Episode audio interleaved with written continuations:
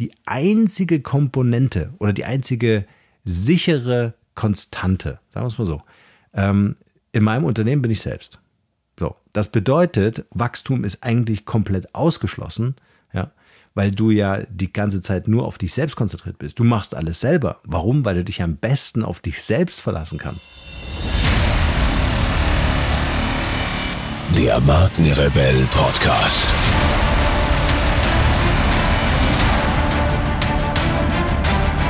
Stell dich den Herausforderungen der Digitalisierung und setze als Marke ein Zeichen. Von und mit Markenrebell Norman Müller. Herzlich willkommen zu einer brandneuen Markenrebell Podcast Folge und ich habe mir überlegt im Vorfeld, wie diese Podcast Folge heißen soll und ich habe ehrlich gesagt keinen Plan. Kennt ihr das?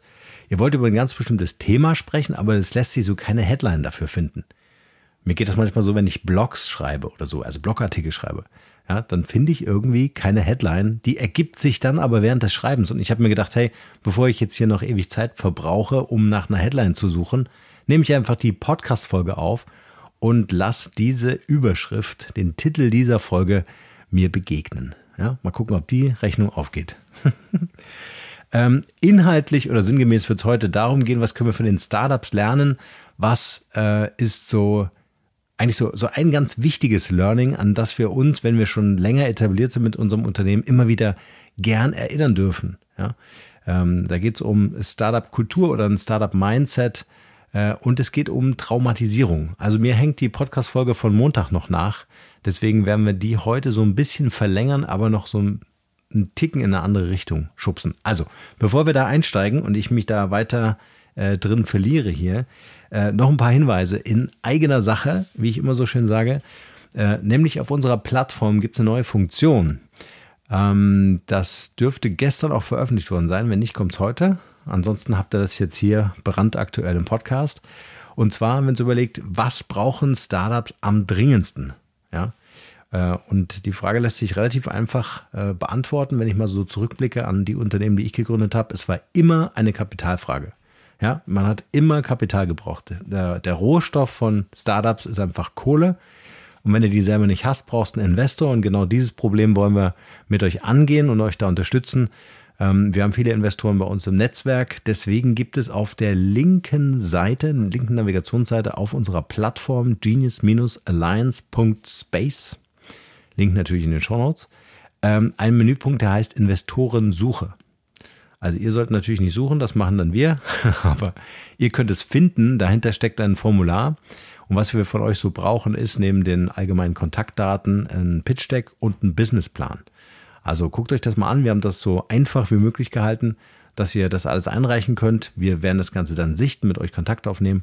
Und wenn das äh, passt, dann äh, gehen wir mit euch, für euch auf die Suche und unterstützen das Ganze natürlich auch mit den Assets der Genius Alliance. Das heißt, wir machen mit euch Podcasts, wir machen mit euch Blogartikel, wir schalten das Ganze auf unserer Plattform, den sozialen Netzwerken. Also wir nutzen die Reichweite und die Aufmerksamkeit, die wir in der Öffentlichkeit haben, einfach damit ihr in die Sichtbarkeit kommt. Ja? Also wenn euch das Thema interessiert oder ihr jemanden kennt, der ein Startup hat, gerade gründen möchte, am Anfang steht und äh, genau hier zu diesem Thema Kapitalbeschaffung, Finanzmittel, Hilfe braucht, dann einfach auf unsere Plattform mit einladen und ihn oder sie darauf aufmerksam machen.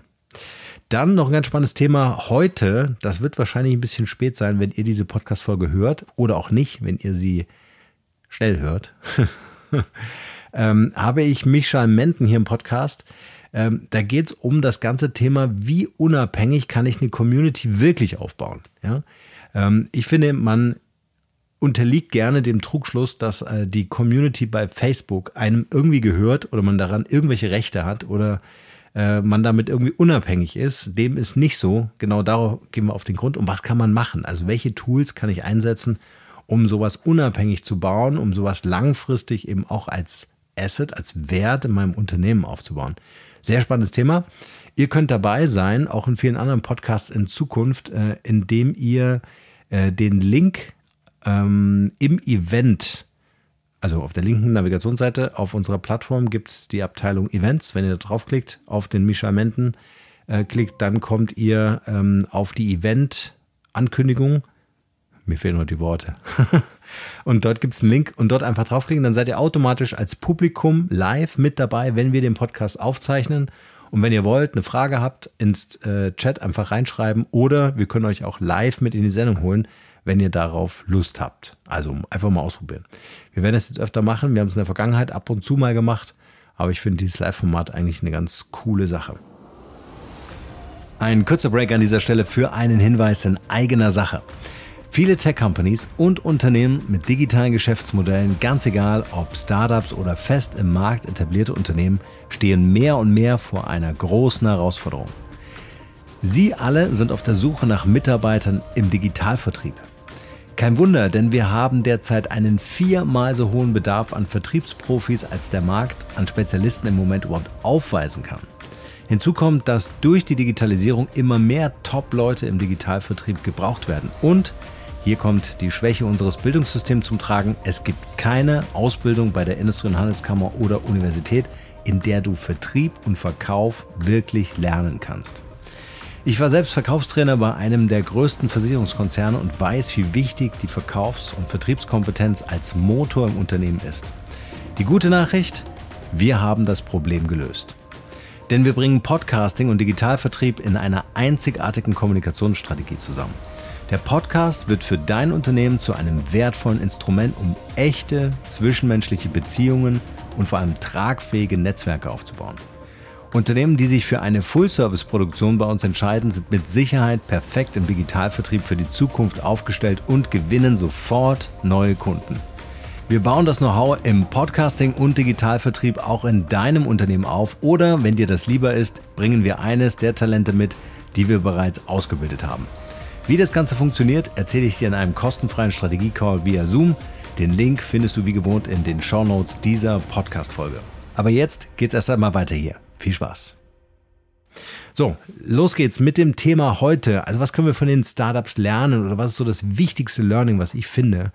Und äh, neben all diesen Fähigkeiten, neben all diesen mh, hm, Dingen, die wir vielleicht antrainiert haben, wo wir unser Talent entdeckt haben, worauf wir wirklich Lust haben, ja, ist das Wichtigste einfach das Mindset.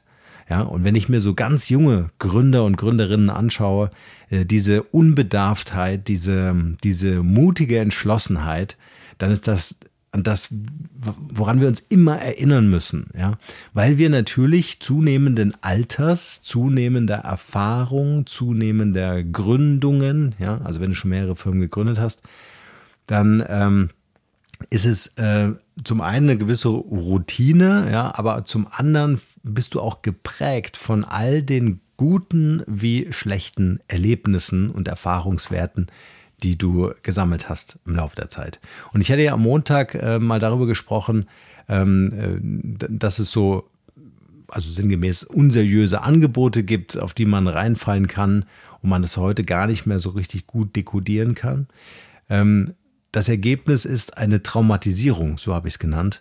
Und diese Traumatisierung, die hast du auf unterschiedlichste Weise auch in der Unternehmensgründung und Führung später dann. Ja, also, um mal ein paar Beispiele zu nennen. Ähm, ich habe Unternehmen gegründet, ähm, wo das mit dem Gründungspartner nicht wirklich gut funktioniert hat. Ja, also ohne jetzt ins Detail äh, zu gehen, äh, waren am Ende Enttäuschungen da, waren am Ende andere Erwartungshaltungen da, ja. Ähm, jetzt auch mal unabhängig davon, was da genau oder wie man das hätte besser machen können. Äh, Fakt ist, ähm, du wirst vielleicht mit deinem Unternehmen scheitern, du wirst vielleicht mit deiner Partnerschaft scheitern im Unternehmen, also mit deinem Geschäftspartner ähm, oder auch Kooperationspartner, weil irgendwas nicht gepasst hat, weil sich irgendwas verändert hat. Ja? Und das können durchaus sehr tiefgreifende Veränderungen sein. Wichtig ist, dass diese Traumatisierung dich nicht beeinflusst in deinen Entscheidungen äh, für den Rest deines Lebens, hätte ich jetzt was gesagt, aber für, für die nächsten Gründungen, für die nächsten Ideen, die du umsetzen möchtest. Weil das ist eine ganz harte Blockade. Ja?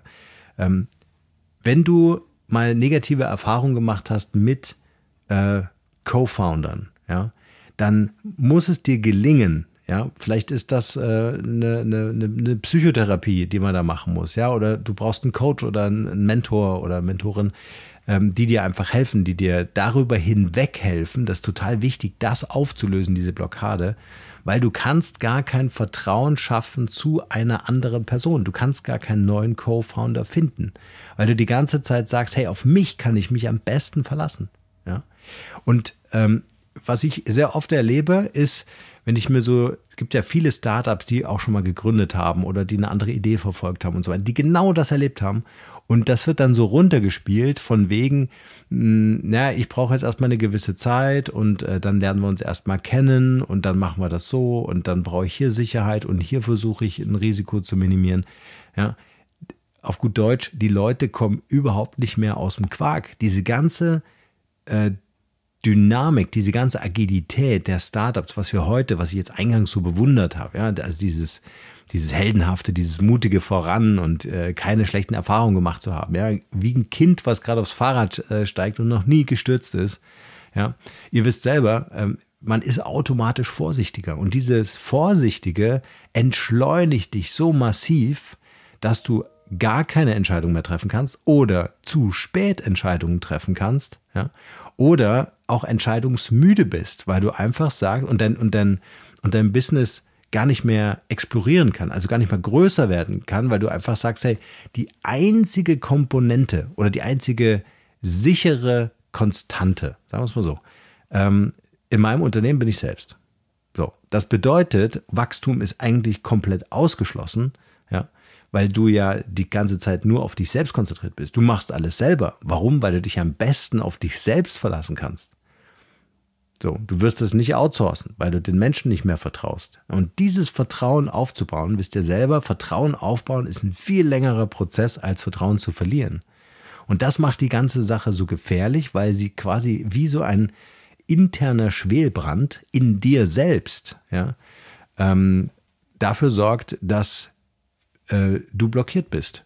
Deine Ideen werden nicht mehr reifen, deine, deine, deine, deine Geschwindigkeit nimmt ab, ja, deine, ähm, deine, deine Fähigkeit vielleicht, die du mal in der unbeschwerten Zeit hattest, schneller zu connecten, Multiplikatoren für dein Unternehmen zu gewinnen, ja, oder Kooperationen zu gewinnen und so weiter, bis hin zu Investoren, ja, äh, hast du natürlich auch eine Skepsis gegenüber Investoren und sagst, meinst du es wirklich gut mit meinem Unternehmen und mit mir, ja?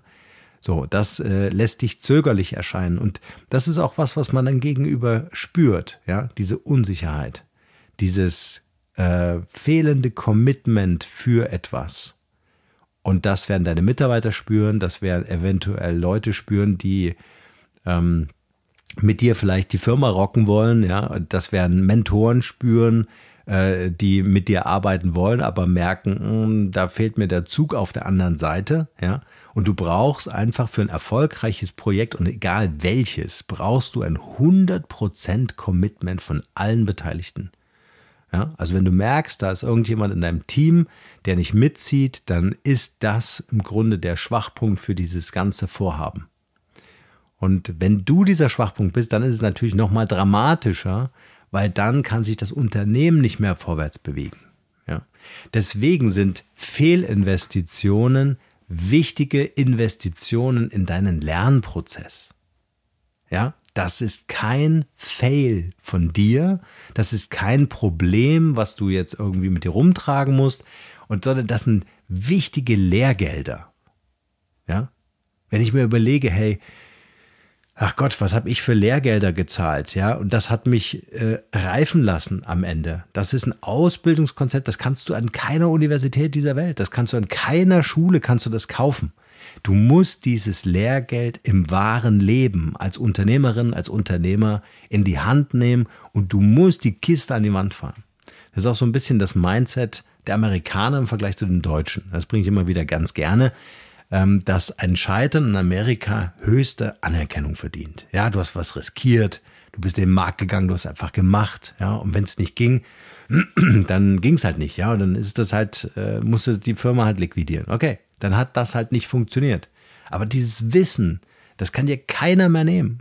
Da gibt es auch diese coole Story, ähm, ich glaube so Investmentbanker, ja, ähm, irgend so ein Manager, so ein Investmentmanager geht zu seinem Chef und sagt, okay, äh, ich habe einen Fehler gemacht, ich habe ähm, äh, zwei Millionen äh, in Sand gesetzt, ich habe äh, einfach falsch investiert für unseren Kunden. Der Kunde ist stinksauer und zwei Millionen sind auch weg.